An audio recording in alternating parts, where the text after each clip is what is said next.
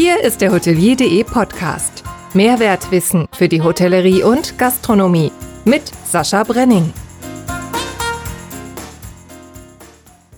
Moin zusammen. Meinen letzten Gast, Moritz von Petersdorf-Kampen, besuchte ich in der Friedrichstraße in Berlin.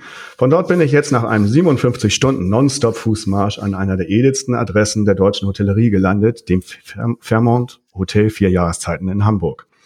Hier wartet der Ingo. Er ist Inhaber des Guten oder der Beschützer. So zumindestens die Bedeutung seines Namens.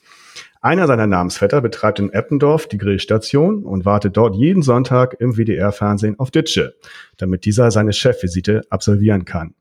Was sein Gutes ist und was wir gemeinsam haben, ein ganz herzliches Moin zu seiner Chefvisite im Hotelier.de Podcast an Ingo Peters. Moin, moin, Sascha. Moin. Da, schickes Intro, ne? Ja, wunderbar, wunderbar. Habe ich stundenlang dran gesessen. Was haben wir gemeinsam? Ähm, unser äh, Vorname äh, Beschützer. Also äh, du bist ein Beschützer und Sascha hat auch die äh, Bedeutung von Beschützer. Mhm. Und äh, ja, das kann man natürlich äh, bei dir, da kommen wir noch drauf, natürlich auch gut anwenden, den Namen. Also das stimmt tatsächlich. Äh, erstmal herzlichen Dank an Tim Melzer und Sebastian Nerget vom, äh, äh, von Fiete Gastro, dass sie dich rausgelassen haben. Denn dort bist du Stammgast. Äh, musstest du eine Freigabe einholen? Äh, ja, musste ich machen, aber die haben sie äh, dir natürlich mit großer Freude erteilt. Sehr gut.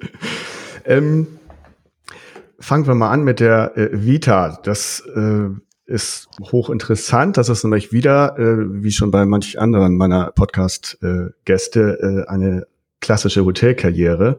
Ähm, ging los äh, als Praktik, äh, als Page im, genau. im Hotel vier Jahreszeiten. Genau. Dann dort gleich eine Ausbildung bekommen, mhm. was auch damals nicht selbstverständlich war. Damals äh, äh, gab es eine Wartezeit von ungefähr vier Jahren Ei. für eine äh, Ausbildungsstelle im, äh, im Vierjahreszeiten. Ungelogen. Oha, oha, okay. Wie ist denn das heute? Ja, wir haben also äh, zum Glück keine Probleme, Nachwuchs zu finden, noch keine Probleme. Und ich würde mal sagen, bei uns ist so die Wartezeit so ungefähr, man sollte sich ein Jahr vorher schon mindestens äh, äh, anmelden. Ach, doch noch, ja, toll. Äh, 84, 1984 ging es in die große weite Hotelwelt, London, New York, Boston, Philadelphia äh, und dann auch noch äh, Nach Kalifornien. Thailand.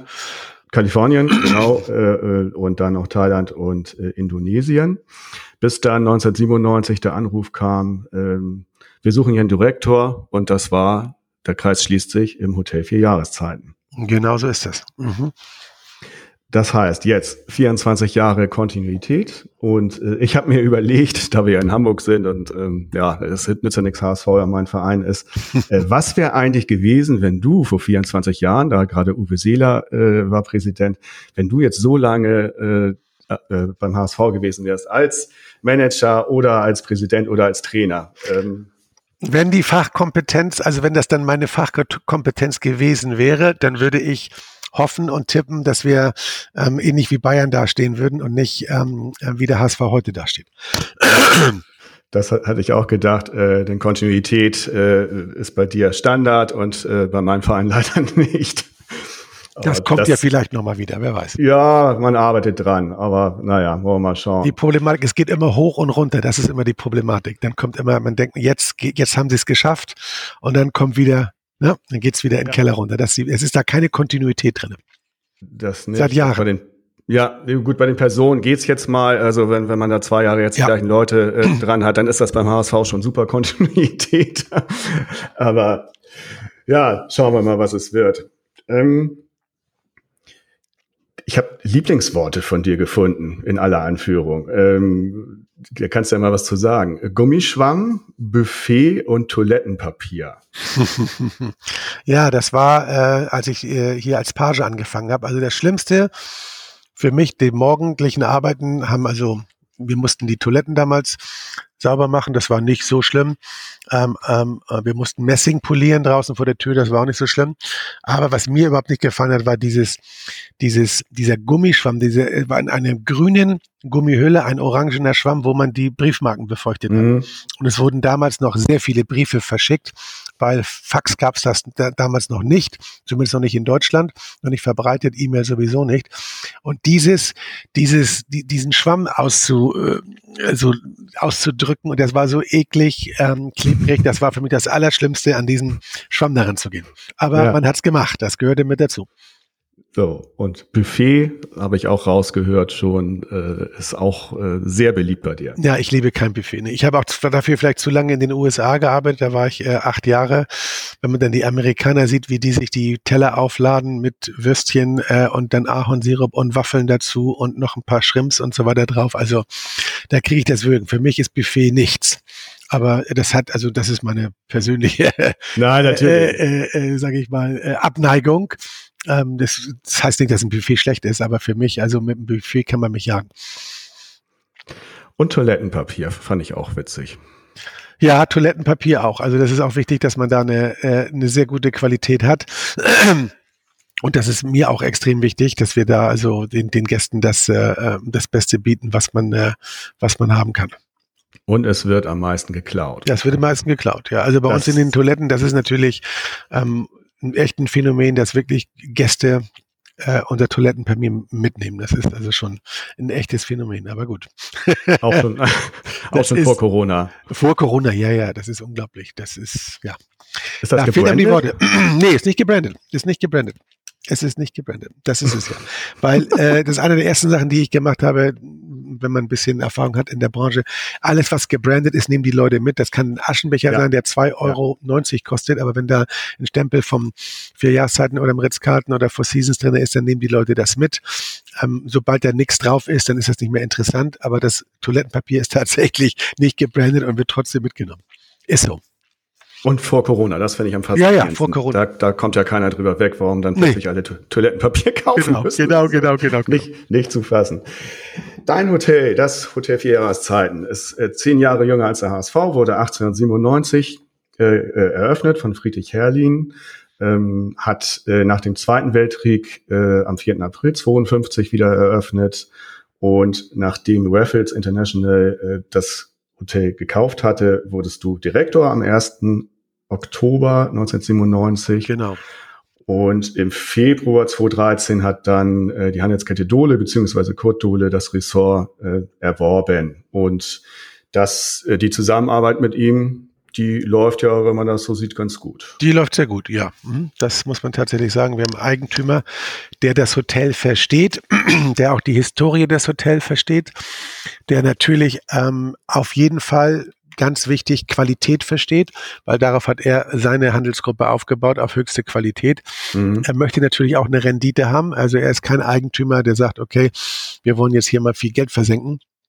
Äh, nur um, äh, äh, um, um Spaß zu haben oder ähm, Luxus zu kreieren, sondern er möchte natürlich auch äh, ein Return on Investment haben. Das ist ja auch ganz wichtig. Aber äh, wenn Sie jemanden haben, der und vor allem er versteht Langfristigkeit, wenn wir Sachen investieren, ähm, dass man sagt, okay, das ist für die für die also für die lange Sicht und nicht äh, nur kurzfristig, um ähm, Profit zu machen.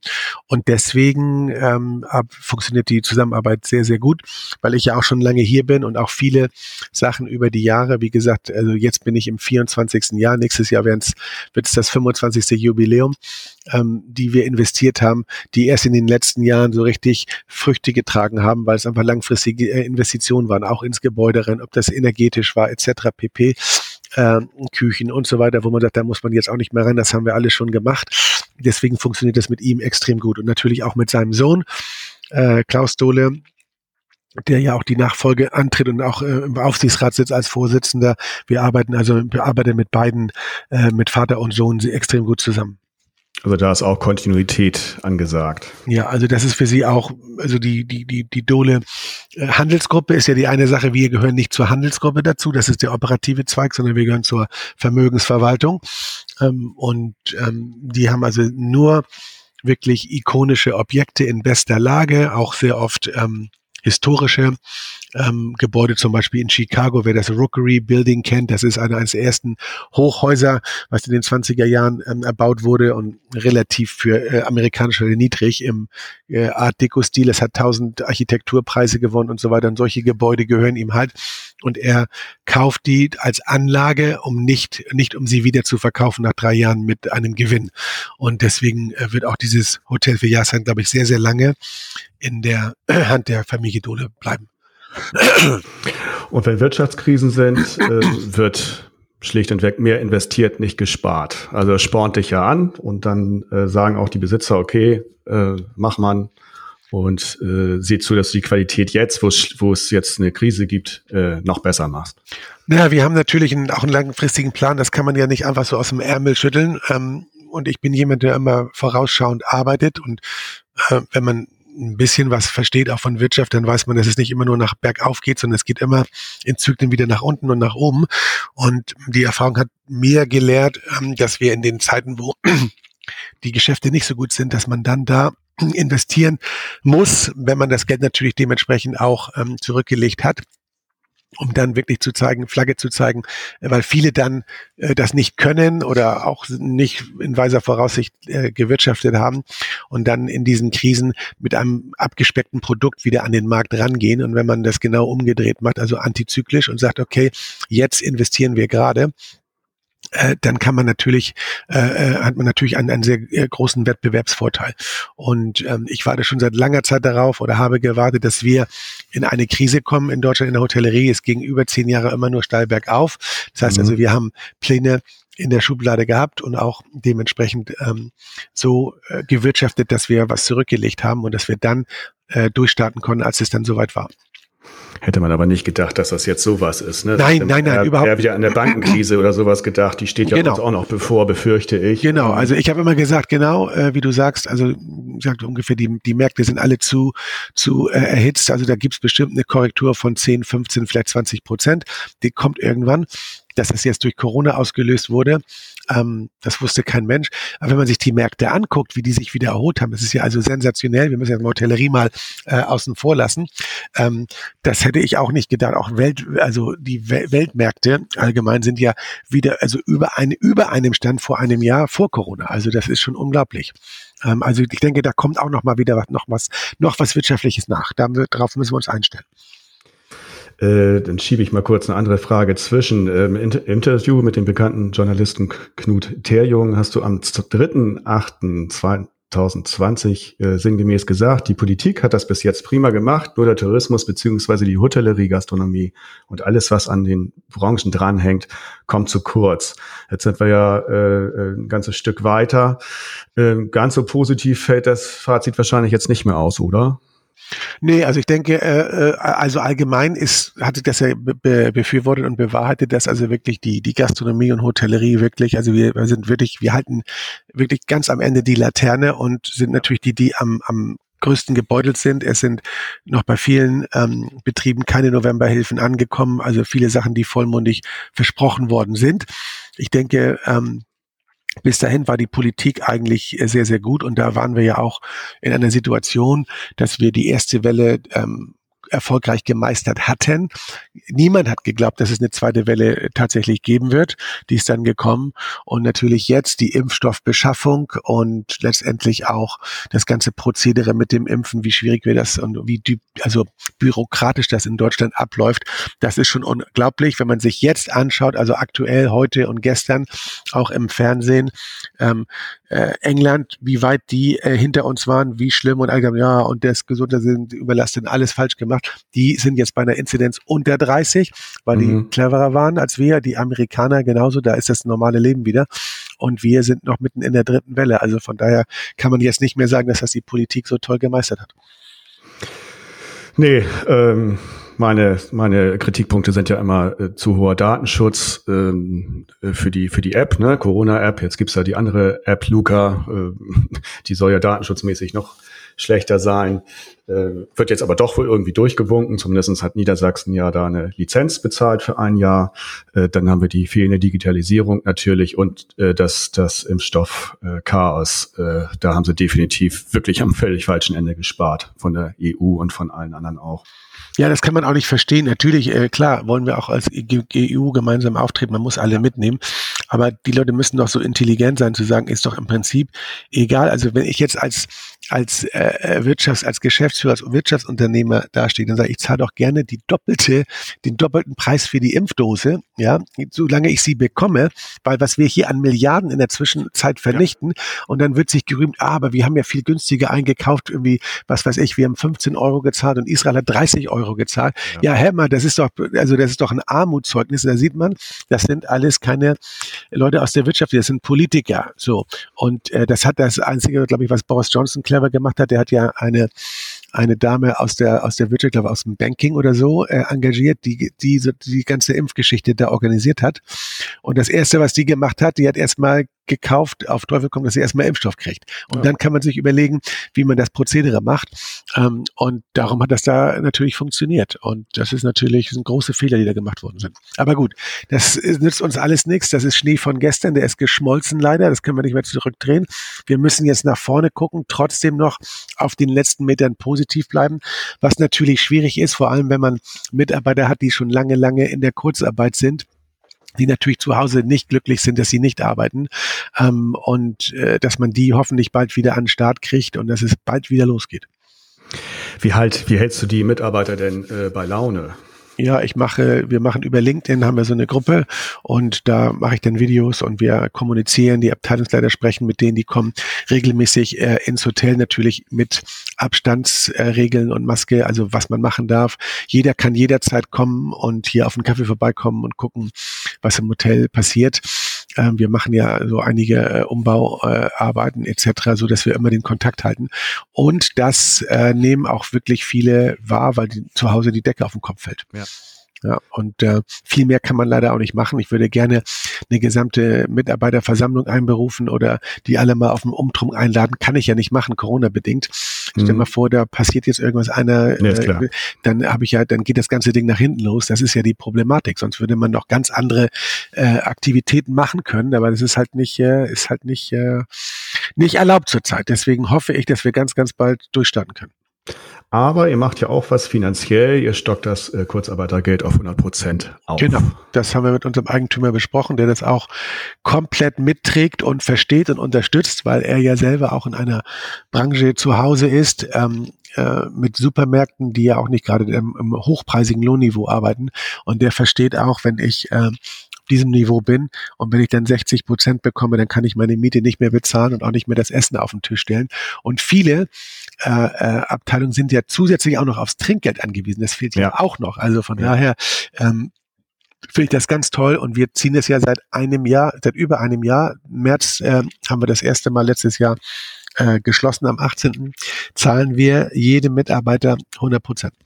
Ja, sehr gut. Das kommt natürlich auch sehr, sehr gut an und da ist auch eine, eine große Dankbarkeit da und eine große Verbundenheit zum Unternehmen.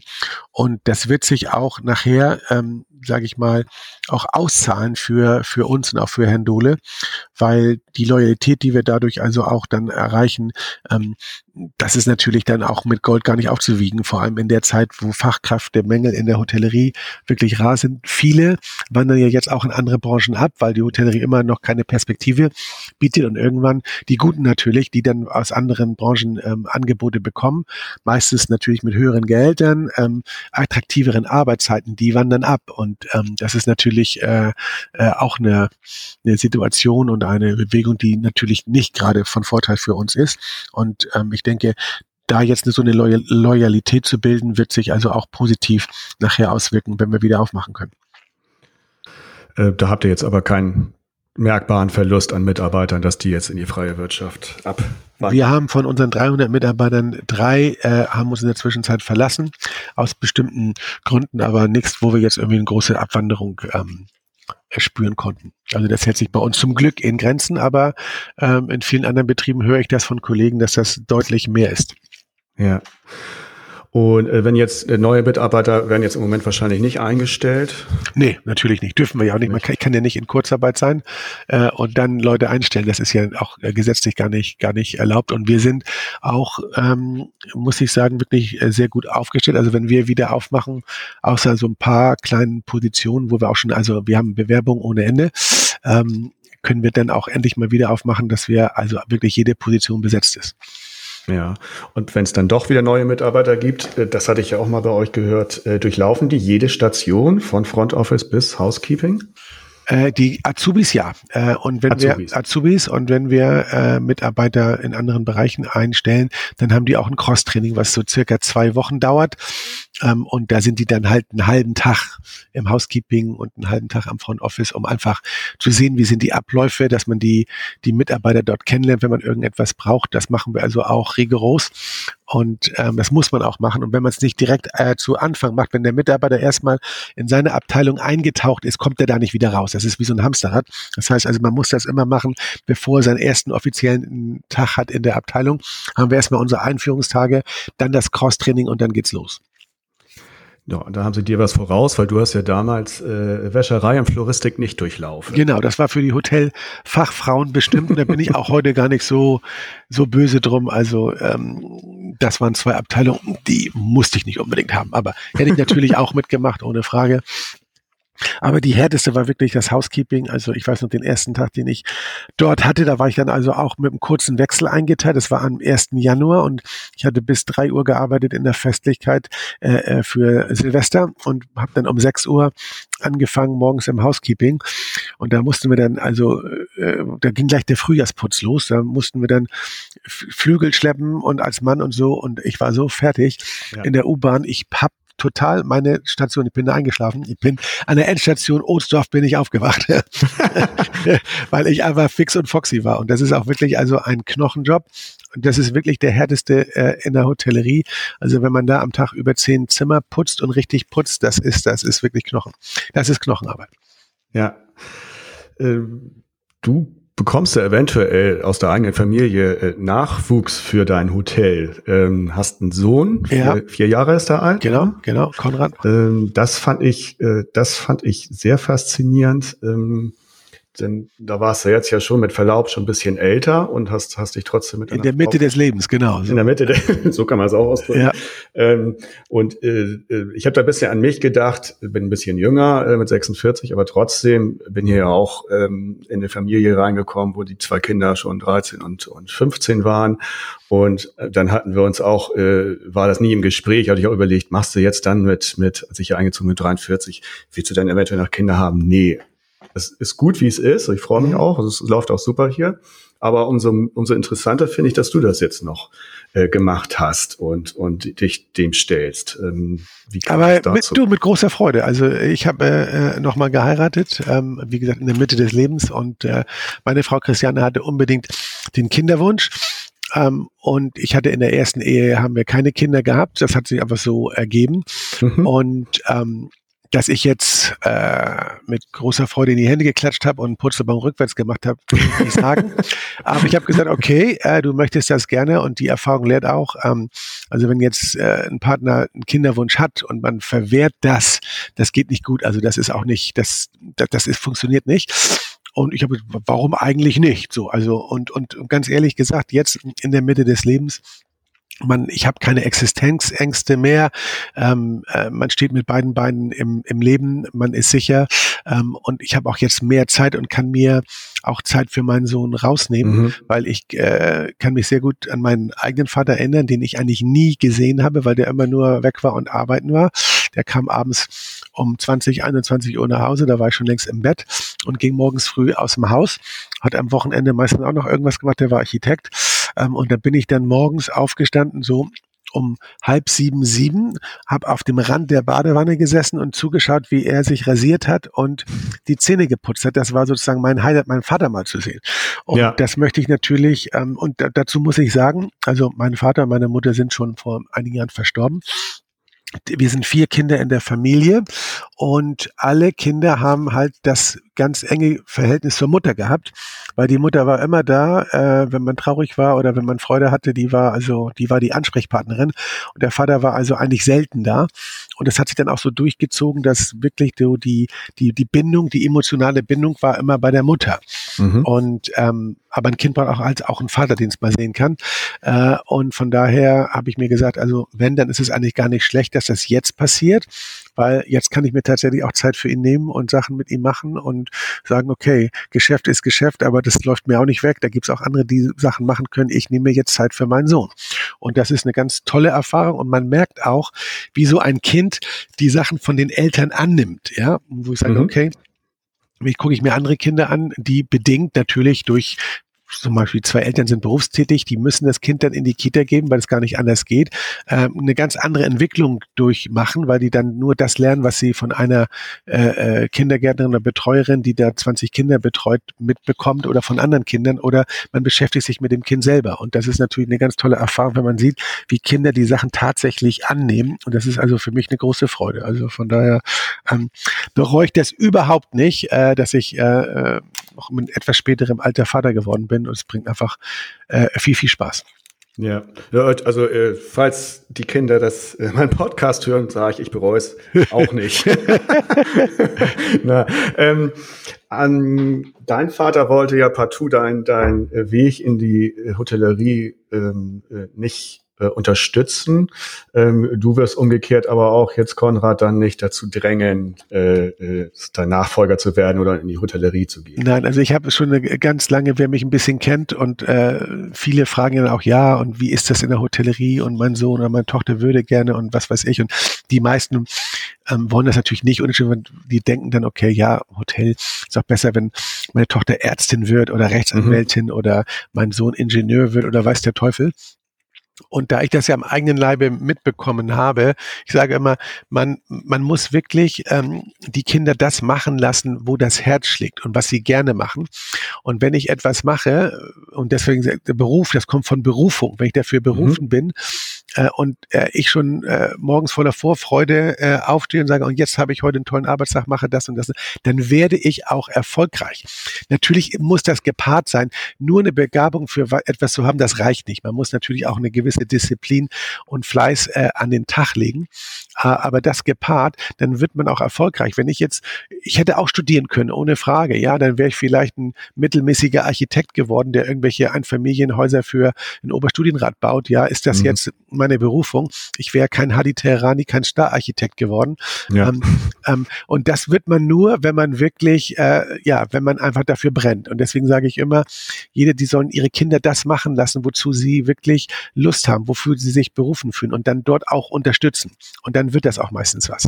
Ähm, und von daher werde ich das genauso auch mit dem, mit dem Konrad machen. Der soll das machen, wozu er letztendlich nachher Lust hat. Da werde ich ihn unterstützen und äh, auf, in keinster Weise irgendwo zu drängen. Weil bei mir war das so, ja, früher, das, also Ingenieur, ich weiß noch, als ich ein Abitur machte, es werden Ingenieure gebaut. Oh, da kann man Geld verdienen, da muss man unbedingt hin oder so. Oder du musst Rechtsanwalt werden, Jura studieren, das ist eine tolle Sache. Und dann habe ich beobachtet, dass viele meiner Mitabiturienten irgendetwas studiert haben, weil das irgendwie in Mode war oder schick war oder sonst was, aber das dann nachher irgendwann abgebrochen haben, entweder schon das Studium, weil sie gemerkt haben, das liegt ihnen eigentlich gar nicht, mhm. oder zu Ende studiert haben und nachher den Beruf abgebrochen haben, weil es einfach für sie überhaupt nicht, das war überhaupt nicht das Feld, was äh, was ihnen gefallen hat. Und äh, das will man natürlich äh, will man natürlich vermeiden. Und ich habe das Glück gehabt, dass ich mir genau das ausgesucht habe. Ich würde es heute haargenauso wieder machen. Mhm. Und wenn ich zur Arbeit gehe, sage ich mal, ein Glück, dass, also fast für ein Glück, dass ich hier arbeiten darf, komme dann durch die Halle, guck auf die Alster raus, sehe meine Mitarbeiter, sehe die Gäste, wenn wir dann mal welche wieder haben, ähm, und sage, Mensch, was hast du für ein Glück, dass das, dass du hier, dass, dass du hier arbeiten darfst, du kriegst noch Geld dafür. Ähm, und daher weiß ich, dass ich meinem Herzen gefolgt bin und genau das gemacht habe, was ich gerne machen wollte. Und ich würde es auch genauso wieder machen. Mhm. Und äh, bei Konrad ist aber so, der ist, nimmt im Hotelleben ja teil, von daher scheint ihm, was ich so gehört habe, gefällt ihm das ganz gut. Und das gefällt ihm sehr gut. Der übt zurzeit äh, Roomservice-Waiter äh, zu sein und kommt dann immer abends an mit seinem roten Tablett und serviert uns Sachen so. Also von daher. Und er hilft immer gerne mit und vor allem er staubsaugt gerne. Das kommt meiner Frau gut zugute, weil die von der Hausarbeit, sie hasst das Staubsaugen und ähm, Konrad hat dann auch früher so einen kleinen Staubsauger gekriegt, jetzt auch mit dem großen, weil wenn der natürlich wir haben ja eine Betriebswohnung hier und wohnen ja. im Hotel. Und das heißt, wenn der aus der Tür geht, dann sieht er natürlich auch immer äh, bei uns die Zimmermädchen auf den äh, Fluren äh, saugen. Und das finde ich natürlich ganz, also total spannend. Und das ist für ihn dann auch ganz toll, wenn er dann mit dem Staubsauger durch die Gegend laufen kann. Also von daher Herrlich. kriegt er natürlich einige Sachen mit. Und wenn ich mit dem dann im Hotel unterwegs bin, der grüßt auch alle Gäste, ja, ja. Weil, er, weil er weiß, er muss guten Tag sagen und auch in die Augen gucken. Das macht er auch sehr gut. Ja. Also von daher kriegt er natürlich so einige von den Sachen mit. Ob er das nachher selber machen will, das muss er dann, äh, äh, muss er dann sehen. Aber er wird ja auch mitkriegen, wie viel Zeit da reingeht. Und was ganz wichtig ist, ähm, ähm, für uns, dass er weiß, wir sind nicht die Serviceempfänger, ja, sondern wir sind die, die den Service leisten. Das ist ein großer Unterschied, mhm. ob ich am Tisch sitze und bedient werde oder ob ich derjenige bin, der bedient. Und das erzählen wir ihm immer wieder. Wir sind die Service Provider und nicht die Service Receiver. So. Und das hat er, glaube ich, auch schon so in seinem kleinen Alter ganz gut verstanden, dass da einen Unterschied gibt zwischen den Gästen und den Leuten, die im Hotel arbeiten. Weil, wenn man das durcheinander bekommt, ich habe das bei vielen Hoteldirektoren gesehen, die auch im Hotel gewohnt haben bei den Kindern, dann kann das fatale Folgen haben. Ja. Ne? Fatale ja. Folgen haben. Ich kenne also einen bekannten Hoteldirektor, der so äh, heute noch, wenn der, das glaube ich im Alter von 12, 13 Jahren, wenn der irgendwo im Auto vorfährt äh, oder hinfährt, wenn da keiner die Tür aufmacht, dann steigt er gar nicht aus. Ach du. Ja, ja, der ist das gewohnt. Der fährt ans Hotel ran, dann ist ein der macht die Tür auf, dann steigt er aus. Und dann sitzt er da, macht der, meint er ja nicht böse. Der nein, macht, bis die Tür aufgeht, ja. So, ah, das darf natürlich nicht passieren. Nee, auf keinen Fall. Das darf nicht passieren. Also von daher ist uns wichtig, dass er versteht, auf welcher Seite wir stehen. Und äh, da macht er auch also mit großer Freude mit. Ja, vielleicht mache ich dann in 20 Jahren mit ihm nochmal einen Podcast, wenn er ja. da. ja, vielleicht schon eher, vielleicht schon in 10 Jahren, wenn er sein erstes Praktikum, Schulpraktikum absolviert hat oder so. Oder so, oder so. Äh, das vier Jahreszeiten, ähm, das Luxushotel an, in Hamburg mindestens. Und äh, was ist denn dein Lieblingsort im Hotel vier Jahreszeiten? Puh, das gibt viele, viele Orte, wo ich äh, äh, gerne bin. In der Wohnhalle zum Beispiel, ähm, wenn man Leute trifft oder ein kurzes Meeting hat und Kaffee trinkt, sitze ich gerne auf Tisch 9. Das ist, wenn man reinkommt, direkt rechts, weil da sitzt man sehr geschützt in der Ecke, kann ein vertrauliches Gespräch führen. Und jeder, der reinkommt, sieht einen erstmal nicht, weil man direkt sozusagen mhm. ähm, äh, äh, im, äh, im Blickschatten ist. Aber ich sehe die Leute, die dann reinkommen. Das heißt, ich kann mich dann schon darauf vorbereiten, wenn einer wieder rausgeht, dass ich dem guten Tag sage äh, oder weiß, wer da gerade gekommen ist. Ähm, da halte ich mich auf oder in unserer kleinen Bar, in der Jahreszeitenbar, da gibt's auch so eine, so eine kleine Ecke, wo man sehr gut sitzen kann oder bei uns mal oben auf der Dachterrasse. Also es gibt viele, viele, viele Plätzchen im, im, im Hotel, aber ich habe in, in, in fast jedem äh, Bereich auch äh, so einen äh, präferierten Sitzplatz, wo ich sitze und das wissen die Mitarbeiter dann auch. Gibt es etwas, was sich in vier Jahreszeiten nie ändern wird? Beziehungsweise was war die heftigste Änderung der letzten 24 Jahre deiner Regentschaft? Ja, also ich hoffe, gut, man weiß nie, was sich ändert, nee. ähm, aber ich denke, äh, das Allerwichtigste, was wir immer probieren zu äh, präservieren und zu erhalten, ist einfach ähm, noch diese Tradition, die dieses Haus hat und diese Vergangenheit und die Geschichte und die Gäste, die hier mal gewesen sind, was sich hier abgespielt hat, weil das kann man mit keinem Welt mit keinem Geld der Welt kaufen. Ähm, also jeder, der Milliardär ist, kann sich natürlich den tollsten Architekten engagieren und das tollste Hotel irgendwo hinbauen. Aber diese Geschichte und diese Historie und diese Tradition, die wir haben, äh, die kann man nicht nachbauen, die kann man nicht kopieren, die kann man nicht kaufen.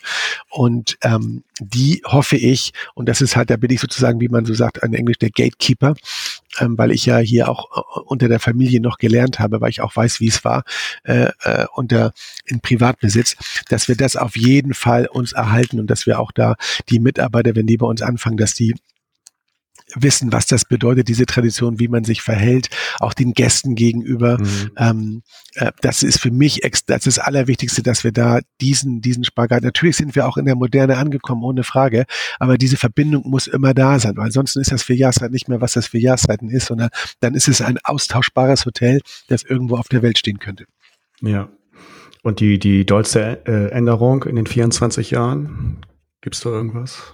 Also hier die dollste Änderung ist eigentlich, ja, also eine Sache ist gewesen, dass wir damals, das war auch, haben wir Glück gehabt, das war damals die, die Bankenkrise mit Lehman Brothers. Ähm, da haben wir in zwei 2008 angefangen, 2009, äh, 2009, 2010 eine komplette äh, äh, Brandschutzsanierung des Hotels durchgeführt, von oben mhm. vom Dach bis runter, also alles auseinandergenommen, Sprinkler eingebaut, Leitung ausgetauscht, Elektro gemacht. Also das war ein Rieseneingriff. Ich sage immer, das war äh, sozusagen die äh, Operation Herzen. am offenen ja. Herzen, weil wir dabei äh, weiter ähm, den Betrieb aufrechterhalten haben und haben die Gäste auch wirklich toll mitgezogen, haben gesagt, Mensch, natürlich ist das eine Beeinträchtigung und hier wird jetzt gebohrt und gehämmert und Staub, aber das kommt ja dem Hotel zugute. Das war wirklich über drei Jahre hin eine Riesennummer und ich glaube, das war wirklich die größte Veränderung in der Zeit, in der ich hier war. Wir sind, sind auch 25 Millionen draufgegangen, also das war ja. auch Geld gekostet. Ja, klar. So, jetzt habe ich eine kleine ähm, Neuigkeit. Mhm. Die Überraschungsfrage. Gehört? Ja. Die Überraschungsfrage. Das ist äh, hier der Nachwuchs aus meinem Haus hier äh, das erste Mal gesprochen, das Ganze. Ähm, die Überraschungsfrage und äh, die kommt von Lara Dröge. Ah, okay. Die ist wer? Lara Dröge ist bei uns Rezeptionistin und die hat gerade beim AICR, ähm, das ist also diese Amikale der internationalen Chefs der Rezeption, ist sie Rezeptionistin des Jahres 2021 geworden und tritt jetzt bei der Weltmeisterschaft in Genf an. Ja, Großartig. Ja, ich stehe ein bisschen mit ihr in Kontakt, äh, macht Spaß und äh, deshalb sind wir darauf gekommen. Eine Überraschungsfrage, beziehungsweise mal gucken, wie viel wir schaffen. Ähm, sie fragt als erstes, was war Ihr verrücktester Tag als Hoteldirektor? Ähm, ich persönlich jetzt hätte eine Vermutung. Kann das sein, dass das der Besuch des saudischen Königs während des G20-Gipfels war? Äh, nee, das war, äh, ähm, nein, ähm, das war nicht der Besuch, das war der Besuch vorher und zwar, ähm, ähm, der OSZE, äh, äh die haben ja, äh, ja. bei uns äh, im Jahr vorher, 2016, den äh, Gipfel gehabt. Mhm. Und ähm, äh, wirtschaftliche Zusammenarbeit, wie, wie war das noch? Ja, ja, genau. OS, ja. OSZE, genau. Ja. Ähm, und da haben wir den äh, amerikanischen ähm, äh, Wirtschaftspräsidenten äh, äh, gehabt. Und das war äh, genau vor der Geburt von Konrad. Ähm, als die nämlich hier waren, war das Hotel komplett gesichert von, also. Das war von, noch Obama, ne? Das war unter Obama noch, ganz genau, ja. ganz genau. Und wir hatten also Scharfschützen auf dem Hotel gegenüber etc. pp. Und da ist in der Zeit ist Konrad geboren worden. Das heißt also, ich habe ähm, damals die Delegation noch bei uns begrüßt ja, und am nächsten Morgen, ähm, ja, mussten wir irgendwie zur Klinik und alles war abgesperrt. Wir kamen also aus dem Hotel oh. eigentlich kaum raus und standen dann auch im Stau und mussten zum Krankenhaus hin. Und dann, ähm, da die Wehen einsetzten, ist dann meine Frau immer aus dem Auto ausgestiegen und ist dann immer 20 Meter gegangen und wieder eingestiegen. Und ich glaube, oh. zu der Zeit, das war irgendwie so zwischen 6.30 Uhr und 7 Uhr, sind eigentlich fast nur Handwerker unterwegs.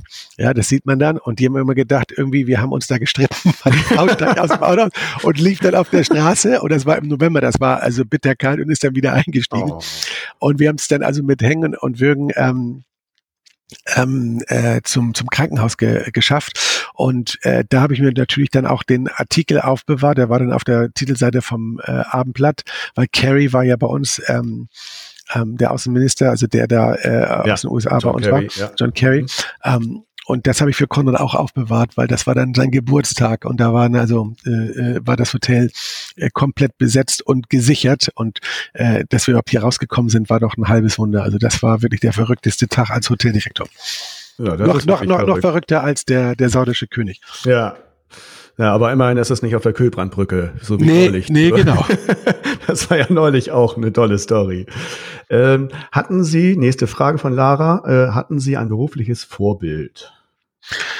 Ja, habe ich gehabt, habe ich immer noch. Das ist ähm, der Kurt Wachtfeitel. Kurt Wachtfeitel ist ähm, der ganz langjährige, glaube 40 Jahre oder 45-jährige äh, also Direktor des Oriental äh, in Bangkok. Mhm. Ähm, das ist äh, damals in den 80er, 90er Jahren, sogar Anfang der 2000er immer als bestes Hotel der Welt gewählt worden vom Institutional Investor in New York. Ein Deutscher, ein Bayer. Ähm, und den hat man in der Branche den Silver Fox genannt, weil der so clever war und einfach ähm, ja sein Hotel so toll geführt hat. Mit denen durfte ich zusammenarbeiten. Ich habe sechs Jahre für Mandarin Oriental gearbeitet, unter anderem mhm. auch in Thailand. Da haben wir uns kennengelernt und der war aber vorher auch schon immer mein, mein Vorbild, weil er einfach sein Hotel auch so langfristig geführt hat und immer Entscheidungen getroffen hat, die für das Hotel langfristig gut waren, nicht nur kurzfristig. Und mhm. von dem habe ich mir sehr viel abgeguckt und vor allem auch immer, der hat sich immer wieder neu erfunden. Weil wenn man so lange in einem Hotel ist, das Schlimmste ist, was einem passieren kann, also wenn man so sagt auf Englisch, uh, you fall asleep on the switch, ja, dass man dann irgendwie dann denkt, ja, man hat's geschafft und ähm, das bleibt dann immer alles so. Und der hat sich immer wieder neu erfunden. Wenn der unterwegs war, dann haben wir, ich habe mit dem auch so viele Verkaufsreisen gemacht, äh, dann wusste er immer schon vorher, hier ist ein neues Restaurant, da müssen wir, das müssen wir uns angucken, da ist ein neues Hotel. Hatte auch immer sein, sein Fotoapparat dabei und hat dann immer auch Bilder gemacht als Referenz. Nicht, dass man das dann kopiert, aber man kriegt einfach Ideen oder kann bestimmte Sachen, man muss ja das Rad nicht immer neu erfinden, zum Beispiel abgewandelt dann für sich zunutze machen. Und der hat sich immer, immer selber erfunden, war immer dabei. Und das ist wirklich mein Vorbild gewesen. Ist es heute noch, der ist lange im Ruhestand, der ist über 80, hat mich letztens mhm. besucht, lebt jetzt äh, halb in der Schweiz und halb immer noch in, in, in, äh, in Bangkok, in Thailand, weil seine Frau äh, Thailänderin ist. Und der ist noch topfit und auch noch im Kopf dabei und mit dem tausche ich mich auch immer noch aus. Also das ist und war und ist immer noch mein, mein Vorbild der Hotellerie, Kurt Wachtfeitel. Schön. Und dann haben wir jetzt noch die letzte von Lara Dröge, die Frage, welchen Tipp für eine erfolgreiche Karriere haben Sie für junge Hotelfachleute? Nochmal wieder, man muss dem Herzen folgen. Es ist ja in der Hotellerie auch nicht so einfach. Wenn man jetzt eine Ausbildung macht, ver, äh, kommt man ja durch viele äh, Abteilungen durch. Da muss ich erstmal sondieren, was ist eigentlich, was mir liegt. Bin ich lieber im Front-Office-Bereich? Liegt mir vielleicht das Housekeeping?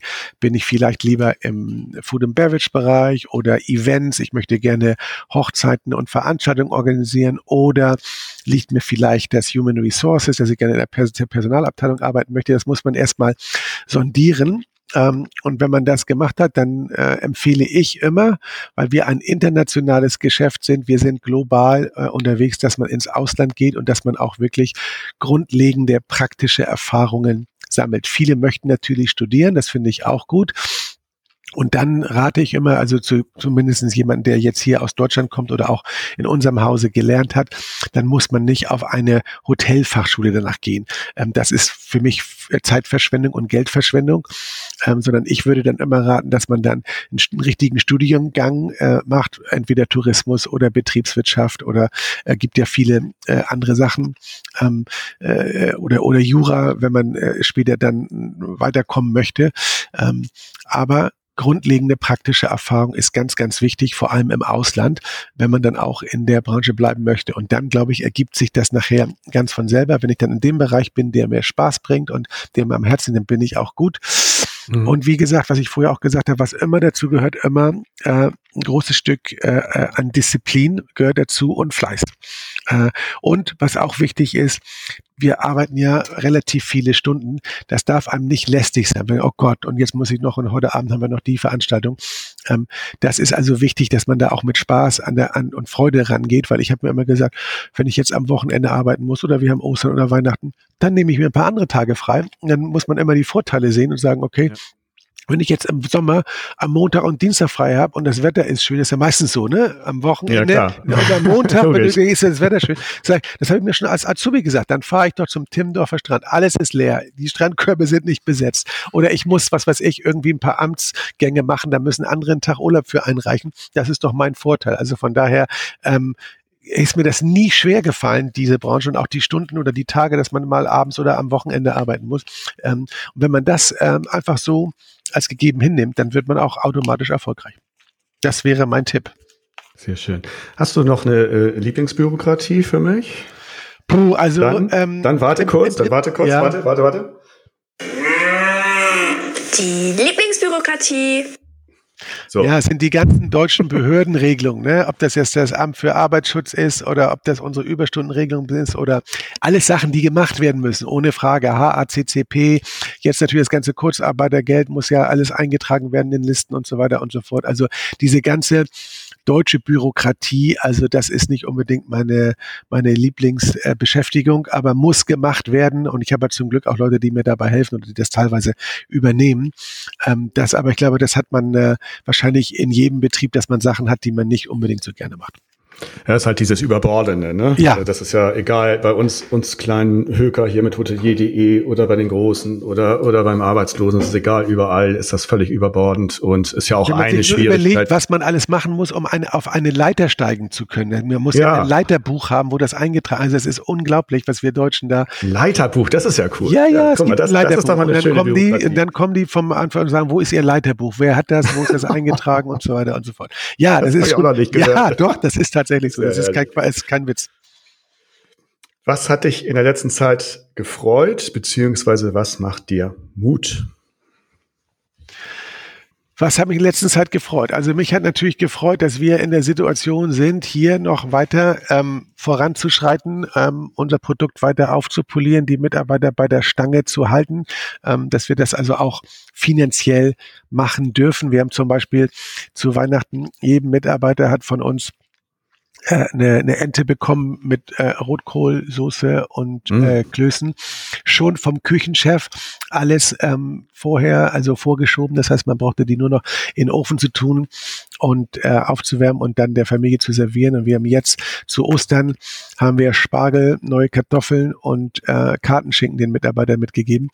Und das ist natürlich auch eine Sache, das kostet alles ein bisschen Geld, aber wenn man das hat, das war also die Freude bei den Mitarbeitern war sensationell. Also das sind so die Highlights, die mich Mhm. freuen und die mir auch Mut machen, dass ich weiß, wir haben ein tolles Team da und wenn es wieder losgeht, dann stehen die auch alle äh, äh, Gewehr äh, bei Fuß. Das ist so, das im Augenblick. Und, und wie gesagt, also ich warte jetzt tatsächlich, dass wir jetzt irgendwann, dass es jetzt der Endspurt ist, dass wir jetzt Ja. diese dritte Welle durchkriegen, dass Bitte, die bitte. Impf, Im- Impfung jetzt auch irgendwo äh, an Fahrt aufnimmt, dass dann die Wirkungen sich zeigen. Und man hat das ja gesehen bei der zweiten Welle ähm, äh, als die anfing abzunehmen. Das ging ja in Riesenschritten. Jeden Tag circa 2000 Infektionen weniger. Das wäre ja schon äh, äh, auf einem Stand weit unter 100 waren, wo die Ministerpräsidentenkonferenz dann gesagt hat, ja, ja, der neue Wert ist jetzt 35, ne, dann kam die Mhm. dritte Welle. Aber das hat man auch in England gesehen oder jetzt auch in den USA. Ich glaube, wenn es einmal dann greifen, wenn wir sie durchbrochen haben, dann geht es hoffentlich in großen Schritten nach unten. Parallel hat die Impfung zugenommen und die Wirksamkeit, ich denke, dass auch viele der ersten Gruppen, äh, der Risikopatienten, bis dann, äh, dass die dann, natürlich werden äh, über 80-Jährige sterben, aber dass sie dann nicht mehr an Corona sterben und dann auch nicht mehr die ähm, die Notfallbetten dort alle äh, be belegen. Das ist ja auch eine ganz wichtige Sache. Und dass wir dann hoffentlich, dass das dann nicht so ewig lange dauert und dass das dann ruckzuck geht, dass wir wieder loslegen können, nicht wieder schließen müssen, dass wir dann hoffentlich im Sommer auch tatsächlich durchgeimpft sind und wir dieses Kapitel irgendwie hinter uns lassen können. Ja, das hoffen wir gemeinsam. Äh, der große Unterschied zwischen äh, Tim Melzer und, und mir ist, Gott sei Dank, du hast hier heute äh, 80 Prozent mindestens Redeanteil gehabt. und das hat bestimmt unsere Hörer äh, sehr gefreut. Das war, äh, waren tolle Einblicke, intime Einblicke. Ich danke dir recht herzlich. Äh, wünsche dir genau das, was du eben gesagt hast, uns allen Gesundheit. Und ähm, ich war ja schon ein paar Mal in vier Jahreszeiten so an der Bar oder so, da gucke ich mal wieder rein und dann Ja, Zeigst du mir mal deinen Lieblingsplatz. Neuer, ja, wenn unser neuer Weinkeller äh, äh, eröffnen wird. Okay. Wir sind ja gerade dabei, den zu sanieren und auch als Eventfläche für äh, Gäste zugänglich zu machen. Und dann können wir da mal unser erstes Gläschen Wein trinken. Also dann musst du dich bei mir melden. Ähm, ich denke, dass der so äh, Mitte Juni fertig werden wird. Ich hoffe, dass wir bis dahin längst wieder auf sind. Äh, ruf mich an oder schick mir einen kurzen Text oder eine E-Mail. Freue ich mich sehr. Dann können wir da mal anstoßen und sagen, wir haben Corona hoffentlich dann hinter uns gelassen. Ja, ganz lieben Dank, alles Liebe und tschüss. Tschüss, Sascha. Tschüss, tschüss. Der Hotelier.de Podcast. Mehrwertwissen für die Hotellerie und Gastronomie. Keine weitere Ausgabe verpassen. Und jetzt auf www.hotelier.de slash podcast abonnieren.